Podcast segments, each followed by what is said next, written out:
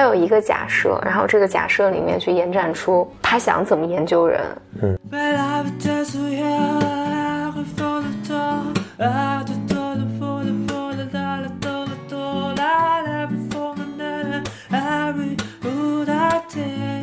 Welcome to another episode of Blow Your Mind。两个人的公路博客，大家好，我是冯克峰，我是简丽丽。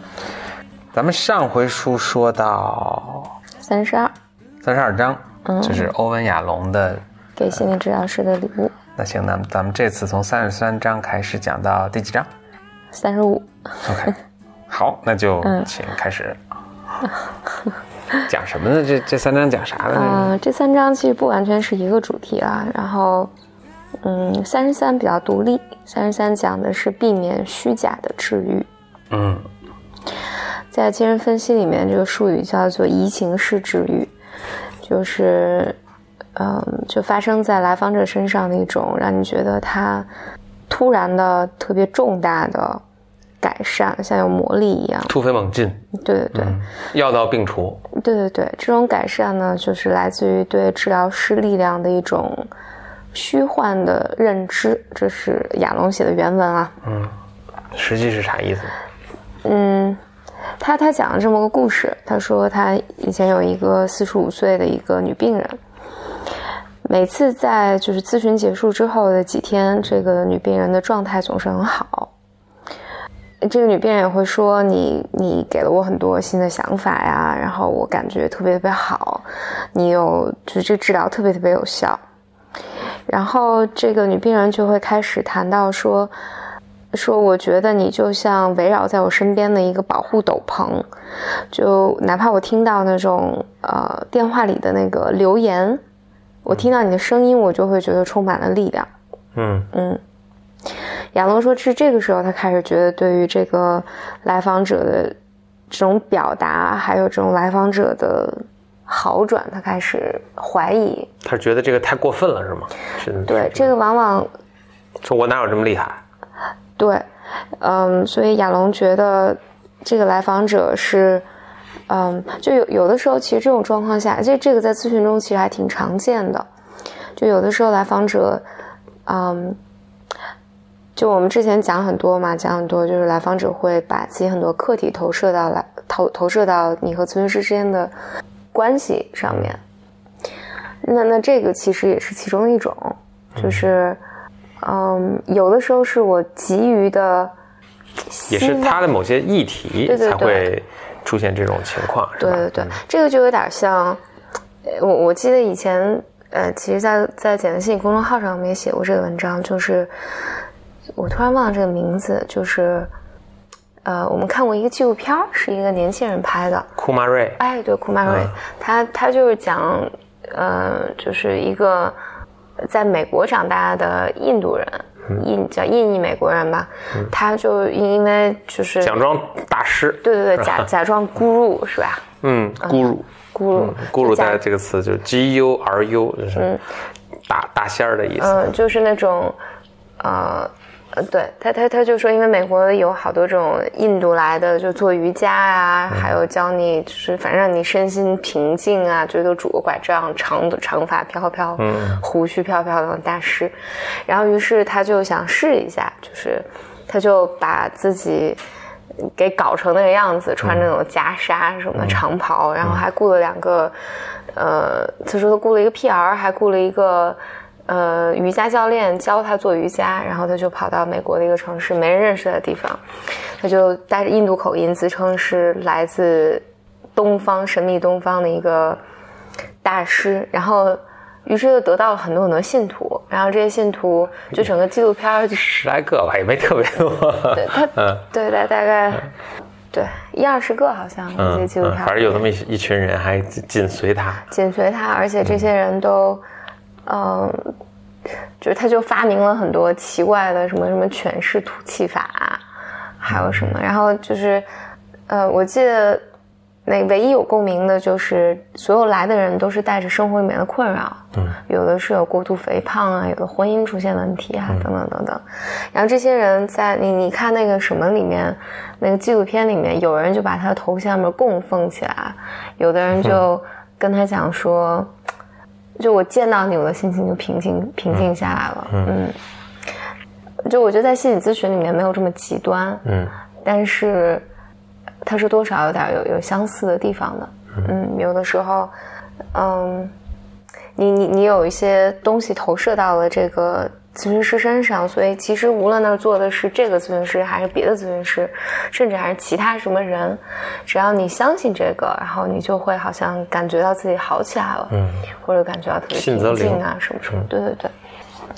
所以咨询师的一个工作呢，是你要能够理解和使用，使用就是这个东西所带来的东西。但但我觉得，我就确认一下，就是。所以这个来访者他是他也真心这么感觉，是是这意思吗？对，但就像那些跟随那个小伙子似的，他其实可能也真心觉得，好像有让我变好了，或者有希望了。对他的感受也是发自内心的，对他的感受是真的。然后，但取决于当这个咨询师走了，就是或者这个咨询关系结束了，这个来访者是不是就又回去或者大失望？他有没有真的个人的成长？嗯嗯嗯。他看待问题的方式啊，他对自己感受的理解啊，有没有有没有真的变化？所以那个就是判，所以那个呃，欧亚龙在这里判断说这个是不好，是因为他并不是真的自己内心有成长。嗯，呀，我嗯，我我想怎么讲？想纠正一点，并不是不好。我觉得他可能是一个，要警惕，他就是一个现象。嗯，然后但需要警惕的是咨询师。咨询师如果在这个时候觉得，哎，这个来访者真的好好起来了，我们的工作真的有效，嗯，其实这这是一个错误的评估，然后这会影响你和这个来访者后面的工作，嗯嗯，OK，就是不是真的能对这个来访提供帮助？但你说这种虚假的所谓虚假的好转，那来访者感觉就是好了，就是还挺好的，嗯，所以。你不能说它是就完全是个不好的事情，但如果咨询师就相信了这件事情，那就可能是个不好的事情。嗯嗯。所以亚龙在这儿说的是，就是他在那个时候意识到，我忽略了他所有的改善都是建立在极不稳固的基础上的，这其实是在鼓励他的退行。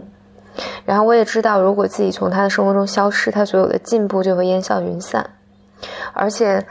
他说：“这种两个人的关系里面的这种关系的这种虚假，嗯，就不是一个真诚的、真实的关系，让他也感觉很不安。嗯，所以亚龙在这个咨询里面就直接向他指出了这种关系中很多体验，其实和咨询师就和亚龙是没有任何关系的。嗯，这个。”嗯，他还坦诚说：“我其实挺喜欢你把我看作非常重要的人物，但是我觉得这个并不是真的。”嗯，然后当然就是在这个 case 里面，亚龙写的这个 case 里面，就是结局还挺好的。这个来访者承认说这个话很冷酷，但是，但是他能够理解说这是一个邀请，能让他和咨询师之间有一个以更真诚的。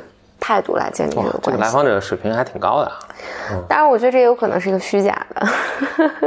你说这个这个是，就是他说的这个话也还是虚假。对，因为还还有一种情况是，嗯，比如说这个来访者是一个非常善于讨好，就善于我用所有我做的特别满足你的要求、你的希望，用这种方式来。获得在关系里面获得你对我的认可，他就特别容易就是在咨询中就表现出特别合作的态度，嗯，然后好像他每一步你你希望就好像咨询师的所有幻想在咨在咨在咨询中就步步成真，嗯，这时候其实往往特别配合，过度配合，过度配合，反思能力极强，然后你们两个之间没有没有什么冲突，没有什么阻抗。嗯，这个往往也是需要讨论的。我特别恶毒的想起，像我们班上以前那种什么好学生，什么班干部，嗯，是是是，是不是就有点这问题？不像我当时那种很很独立、独立的思考。嗯，然后嗯，所以就回回到这个书上来讲，他其实就讲给咨询师说。有的时候，你在有些情形下，你必须要咨询师要提供这种权威啊、神秘啊，就是我能带给你好转的这种信心。但是在有的时候，你你不能长久的处在一个神话的角色里面，就我能让你一下变得好起来，或者我就能带给你好转，或者我就是能守护你的心理健康，等等等等，这是不可能的。所以亚龙说，我们可以尽可能的缩短这个时期，帮助病人尽快的进入一种更真诚的治疗关系里面。所以他最后分享了一个这个病人后来在咨询中分享的梦。这个病人说，嗯，在一个梦里面，他和亚龙一起参加一个考试，然后他和亚龙俩人都不知道怎么回答。嗯嗯，然后。嗯，哎，我想问，就是你还会做这种梦吗？就是什么参加考试，然后答不上来题？我会啊。嗯嗯，我也，就因为一说我我我都到这岁数了，我还会做这样的梦。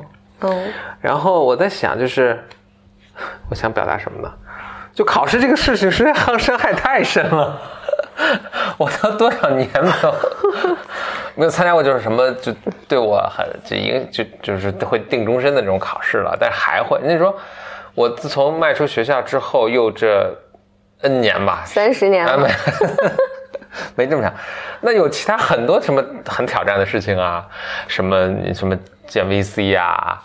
什么什么这种啊，哎，都没让我做梦说，哎，我什么去见 VC 开个会答不上题，什么董事会开会答不上来，这都不是 trauma，就考试这个东西 trauma 太深。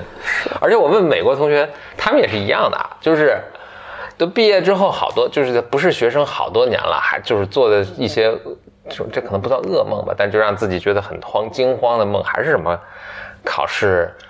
呃，什么迟到了呀？什么睡过了呀？什么没复习呀？这种梦。对，天！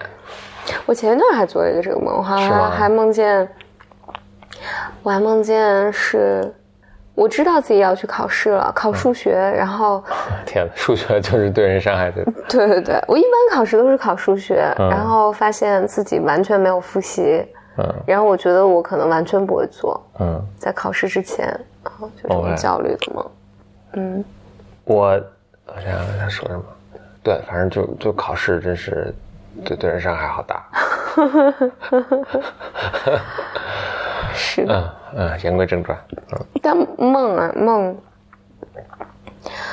按照弗洛伊德的，弗洛伊德大概有一句话，等我先忘原话，大概就是你在做梦的时候呢。你会调动你生活里面，就你你白天或者你平时生活里面所有的这些素材，都会变成你的演员，嗯，或者你的道具。然后在梦里面你是导演，嗯，然后你就你就会用生活中这些素材导一部剧，然后这个剧呢是来向你表达你内心所经受的那个冲突和被压抑的感受的，嗯。嗯。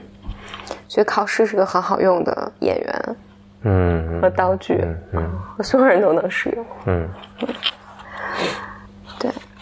然后到了第三十四章和三十五章呢，亚龙强调的就观点，一个是说，病人要比治疗师走得更远，嗯，第二个第二个观点呢是说，你要允许自己被你的病人帮助。我在看这两章的时候呢，多少还是有一些不同意的地方的。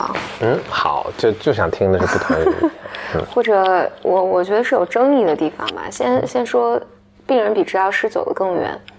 嗯，亚龙先先说到说，嗯，因为来访者呃，就咨询师，因为咨询师也都是普通人嘛，都有自己的这种 struggle，就是你都有自己的议题啊、问题啊等等。有的时候，你遇到遇见你的来访者，这个来访者他所他所有的这这些问题呢，也正好是困扰咨询师的问题，嗯，所以你就会质疑说，我有没有能力让我的病人或来访者走得走得更远，走得更好？嗯，所以他说，对此呢有两种对立的观点，一种呢就是传统的分析性观点。就是传统的精神分析会认为，只有充充分被分析了的治疗师，才能够带领病人完全的解决这些所谓神经症的问题。那治疗师的盲点，就治疗师自己的这些创伤没有被处理的问题呢，就会限制，就我我就会会是我是我没有能力帮助我的来访者。嗯，那他说另外一个对立的观点呢，就是尼采啊、卡伦霍尔奈啊，就是这些哎，人呢尼采会算作一位心理哲学家吧嗯，那哲学家。但我觉得，因为心理心理治疗就是心理的这些理论本身是从哲学延展出来的，所以我觉得它应该哲学下面非常小的分支。我我我我我其实也是这么觉得，我觉得心理治疗是用，但这是非常个人的观点啊，也可能未来会有改变。我觉得心理治疗本身，他说是治疗，但其实更多的是用体验性的方式教会另外一个人一种思维方式。嗯，嗯，就是这听起来像老师。对，然后但只是说我直接告诉你是没有用的，嗯所以我们用我们这个关系来重新的来理解在你的世界里面发生什么。然后这里面你看每一种心理治疗的理论，嗯，它背后都都有一套哲学思想，嗯这套哲学思想就都有它的建构的方式。你可能认同这种哲学思想，可能认同那那种哲学思想。就在这，我还想打个小广告，就是我在豆瓣时间上做的那个理解人格的五十二堂心理课。嗯，人性皆有裂隙。对对对，就前两天刚刚播完了，我、我刚意识到，因为这因为这些内容已经是我提前了几周嗯，呃录好了嘛，然后是昨天二十四号的时候发布完了。嗯，对，发布完了，然后有人在微博上提醒我说：“哎呀，终于结束了，就是 听完了。他为什么说的这么？”没有没有，他他说的还是令我非常，呃，非常感动的，就是他就说每天都都起来都查一查，看有没有发布新的节目，然后今天结束了。我我在后面，因为为了备那个课嘛，我又后面去看了很多，呃，不是精神分析的这些观点，就是还有很多呃特质流派啊、生物学流派等等等等。你发现其实就是每一个就是在那个课程里面，后面最后的十时期也都是讲这个。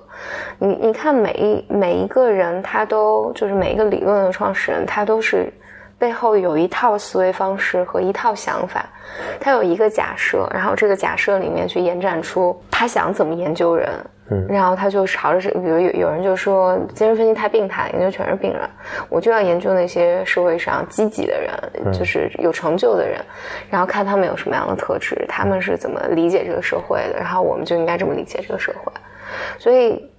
所以大家就发展出完全不一样的理论，嗯。然后在心理咨询也发展出不同的流派出来。所以那个我就我就觉得，其实你去看的时候，心理心理咨询其实，我觉得本本质上就是思想或者一个思维方式。嗯，我回回来讲了，他说，他他说尼采啊，这个霍尔奈啊，其实整体上就是讲说。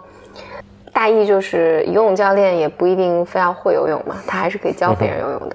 嗯然后，当然就是亚龙的一个观点是，是说如果治治治疗师能够移除了障碍，病人自然会长成熟并实现他们的潜能，甚至比会走的比治疗师更远。嗯嗯，然后亚龙在在后面呢就讲说，所以亚龙是第二流派是吧？对亚亚龙更偏向后面的流派。我我我得诚实的讲，我觉得我我更相信第一个观点，就是我觉得治疗师你要走的足够远，然后你的病人才能走得足够远。嗯，然后等会儿再说为为什么。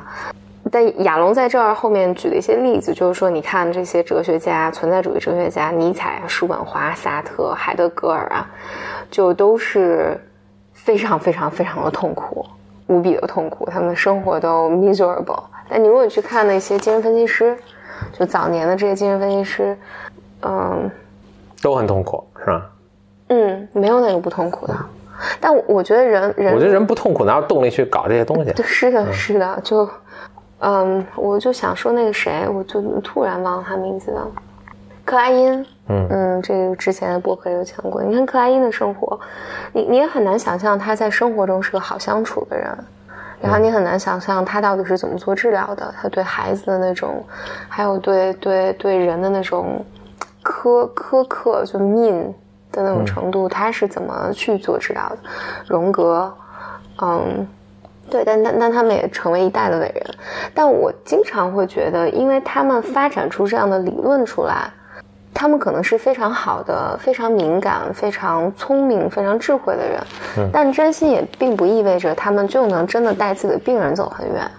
嗯嗯，我我觉得这两个要分开看，但反正总之啊，就是，嗯，亚龙在最后还说一个我觉得很有趣，我是同意的东西。他说：“你看，你看这些荣格，他说荣格对病人存在着性剥削，然后弗洛伊德这个圈子里面这些人都存在大量的纷争，这些人都自己就不成熟，敌视彼此，不尊重，而且非常分裂。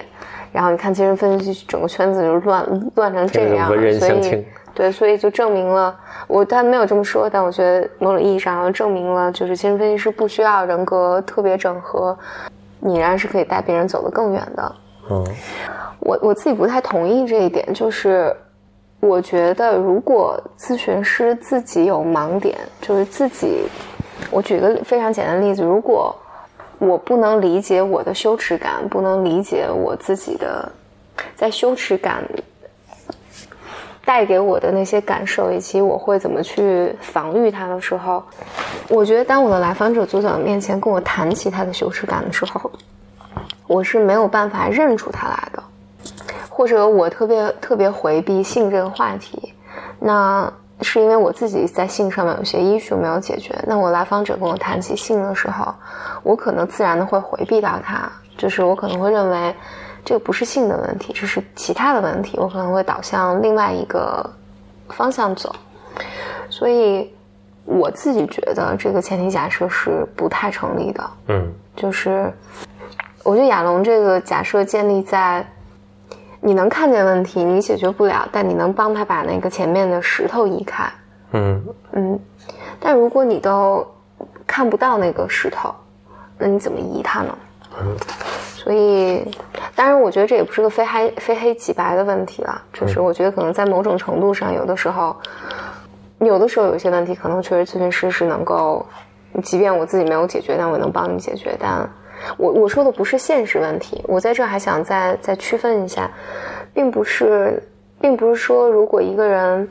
我没结过婚，我就没有办法处理婚姻问题，或者我没有生过孩子，然后我就处理不了孩子的问题。所以就说不是特别具体的那个。对，不是这些，啊，因为咨询师也不可能说所有来访者的所有经历我都就是你，呃，都当过 CEO，我也一定要当过 CEO 才能理解，不是这个意思。对，因为咨询最终就是呃这种生活中的这种现实生活中这种结婚啊、生孩子啊，然后婆媳问题啊，等等等等等等，包括文化的问题，它更多是现实层面的工具，嗯就是他们是用来表现你内心的冲突的，而我在这儿说的更多的是。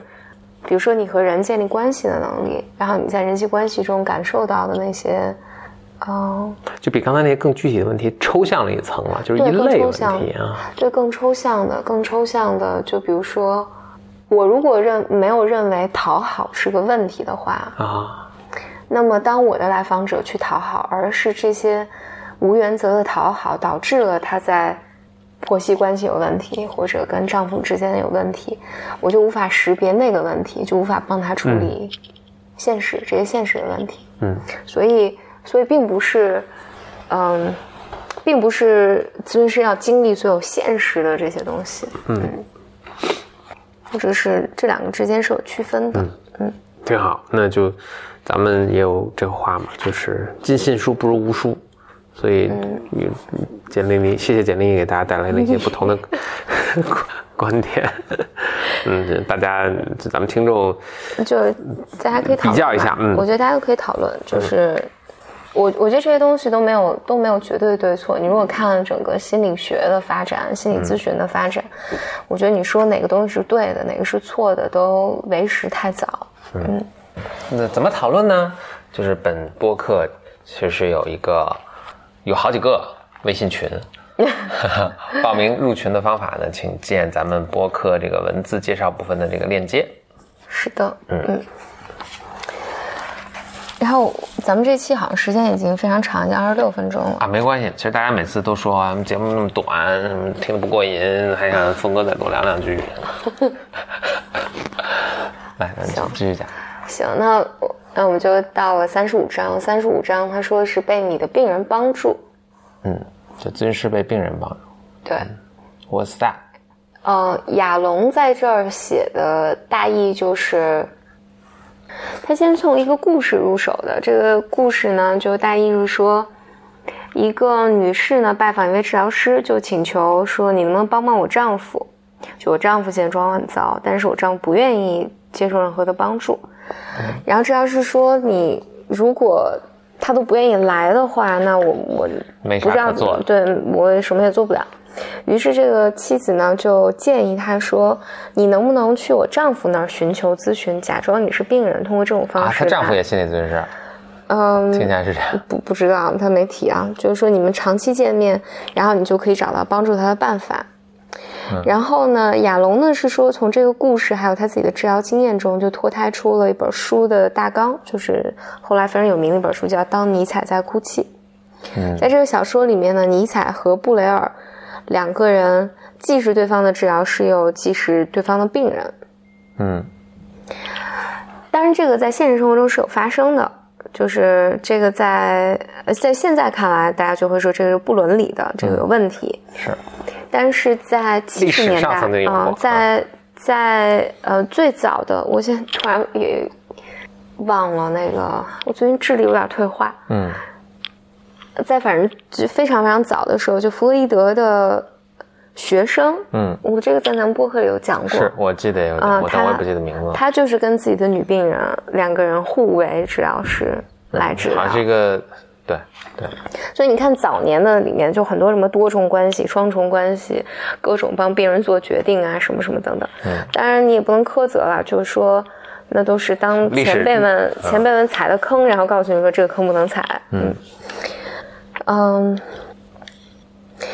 然后亚龙就说，他觉得治疗师从病人处得到帮助是很正常的，也谈到说荣格呢说，受伤的治疗师效能可能会提高，就是说，如果病人带进治疗的问题能够缓解治疗师的伤口的时候，治疗效果是会最好的。嗯他说，但是如果治疗师没有改变呢，病人也不会改变。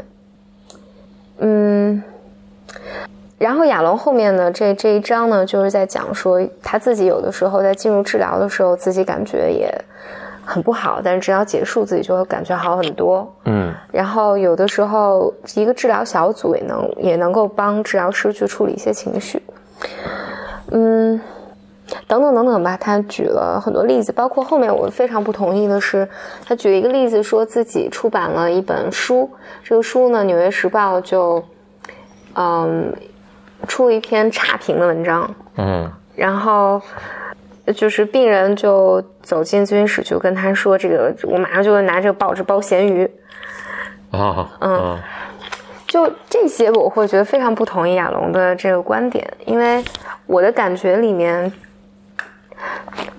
就好像治疗师是在使用来访者或者使用这个他所治疗的小组来让自己感的更感觉更好。嗯也许这不是亚龙的意思啊，可能我理解有点偏执，但我觉得可能，我觉得咨询师可能要 open，对于整个治疗的过程是 open 的，就是你确实从这个治疗过程中，你是能从病人身上学到东西的，嗯你能从病人身上或者这个治疗关系中，你也会得到满足感，你也会得到一些好的感受，嗯嗯，甚至来访者也会帮你得到这种感受。嗯但是呢，我觉得咨询师，就它是一个附属品，嗯而不是治疗的目标，或者这是一个理所应当的事情。嗯，嗯，首要的还是帮助来访者。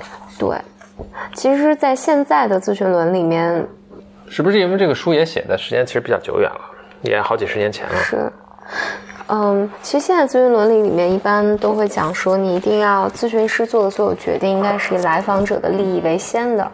嗯嗯，那亚龙在这儿呢，就讲说沙利文，就是美国的一个精神病理论学家，他就有对心理治疗有个描述。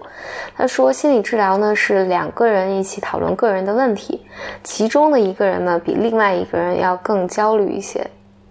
如果治疗师比病人更焦虑的时候呢，治疗师就成了病人，而病人就成了治疗师。嗯。但他这强调一个很有意思的观点，他说，如果病人能够对治疗是有所帮助的话，那么病人的自尊会有很大的提升。嗯，对我我我对这些话都会有一些迟疑的态度吧。嗯嗯，我整体上觉得，咨询是不可避免的，你会从来访者那儿得到一些治愈，或者得到一些帮助，然后你能从来访者那儿，嗯，得到很多东西，但它不应该是治疗的目标，也不应该是治疗中理所应当的事情。嗯嗯。当然，两个人的关系实在是太复杂了，你很难讲说这是我百分之百的，就是我在帮助你，或百分之百的你在帮助我。我觉得它是个复杂的交互的一个过程。好，嗯，哦，我我还想提，其实有一篇文章特别特别好，这个文章是。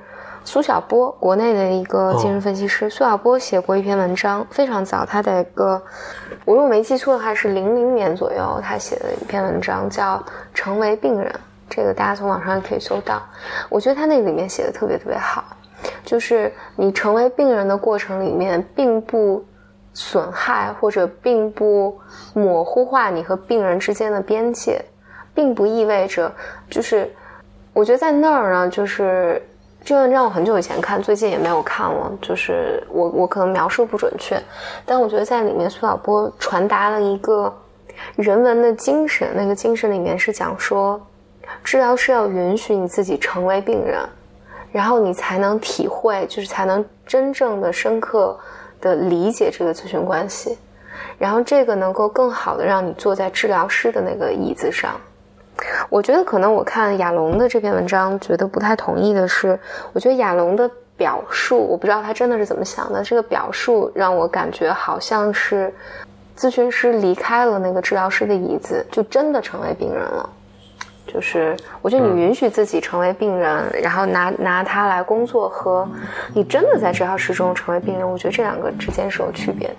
嗯，好啦，这就是这三章啦，一下讲了。好久好久，嗯，下下一次我们会从三十四章开始讲，是吧？标题是啥呢？我们先剧透一下。下下一个是三十六章了。哦哦，对，嗯，鼓励病人自我暴露。我不知道为什么又回到了自我暴露里面。